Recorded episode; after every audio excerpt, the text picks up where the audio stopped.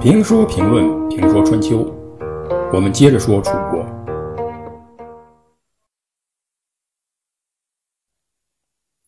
楚穆王在位十二年，公元前六百二十五年至公元前六百一十四年在位。楚穆王死后，他那位年少不经事的儿子楚庄王继位。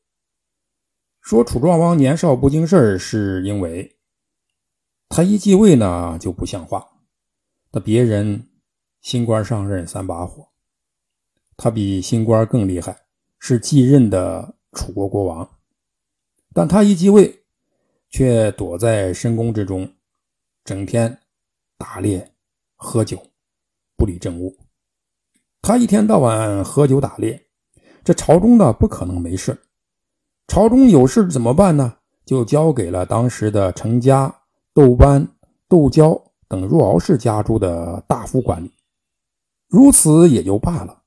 最过分的是，他还在宫门口挂上了一块大牌子，上面写着“觐见者，杀无赦”。谁来提意见，我杀谁，只许自己堕落，不许别人提意见。这个牌子实际上是很有意思的，他能立这块牌子，一。可能是有不少大夫劝谏，二，可能是因为他知道他的这一行为呢，必然会有人劝谏，有人进谏。他能预见到有人进谏，就说明他对自己的行为是有判断的。这个行为究竟是好是坏，他是很清楚的。实际上，他很可能呢是在等待人来觐见。果然呢，有人不信邪。冒着杀头的危险进来觐见。一天，楚成王呢正端着酒杯，嚼着鹿肉，醉醺醺的观赏着歌舞。有一个叫伍举的大臣进来了。这个伍举呢，就是此后我们要提到的伍子胥的爷爷。楚成王眯缝着眼儿，问：“哥们儿来是想喝酒啊，还是想看歌舞？”武举见过宫门的牌子，当然知道不能按常规方式出牌，直接进行劝谏。于是就打枪的不要，悄悄的进村迂回行动。他给楚成王玩游戏，通过喜闻乐见的游戏的方式，欲劝娱乐，达到目的。因此，武举说：“我不喝酒，也不看歌舞。”只是我现在有一个密语猜不透，因此想向您请教一下。猜密语当然好玩了，什么密语？说来听听。乌举说呢，这密语上说，楚国的国都楚京有大鸟，栖在朝堂之上，历时三年整，不鸣也不响啊，既不叫也不飞。令人好难解，这到底为哪桩？请您猜猜，这不鸣不响的鸟究竟是一只什么鸟？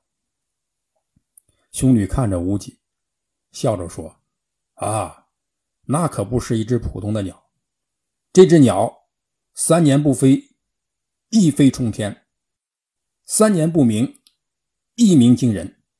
等着瞧吧。”这武举若有所悟，满意而归。然而几个月过去了，这楚庄王呢，依旧是打猎、喝酒、欣赏歌舞。另一个大夫苏崇忍不住了，来见楚庄王。他没有去玩游戏啊，猜谜语，而是打悲情牌。一进宫门呢。便为楚国和自己哭丧，痛哭流涕。这楚庄王很吃惊，问：“你这是为什么呢？什么事跑到我面前哭？你在家哭不好吗？”苏童说：“我哭是为了我自己，也是为了楚国。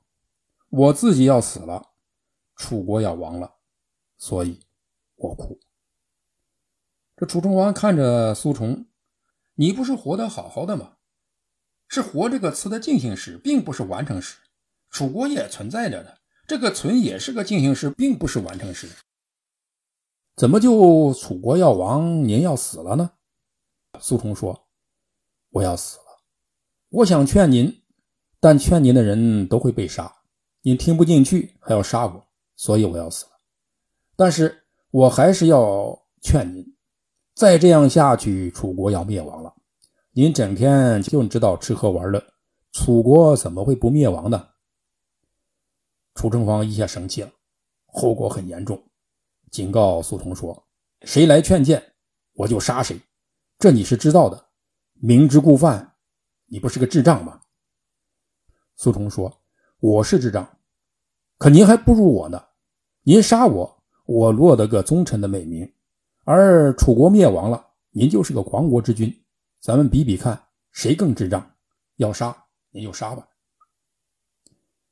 然后楚庄王一下被点醒，来了一个一百八十度的大转弯，立刻解散了乐队。打发了美女，再然后重用武举、苏崇等有才能的大臣，他的强国计划轰轰烈烈的展开。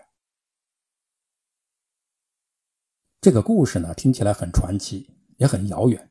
有人认为是《战国策史》瞎编的，但是被司马迁采纳了，因此家喻户晓。我也觉得呢，这里边有渲染的成分，就像我现在。在渲染一样，渲染着就把这个事情弄传奇了。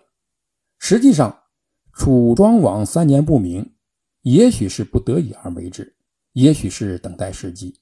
而楚国在他这不飞不明的三年，形势有些岌岌可危了。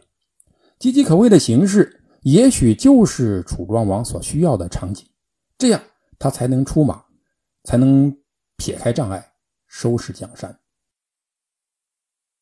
为什么这样说呢？为什么说他要撇开障碍呢？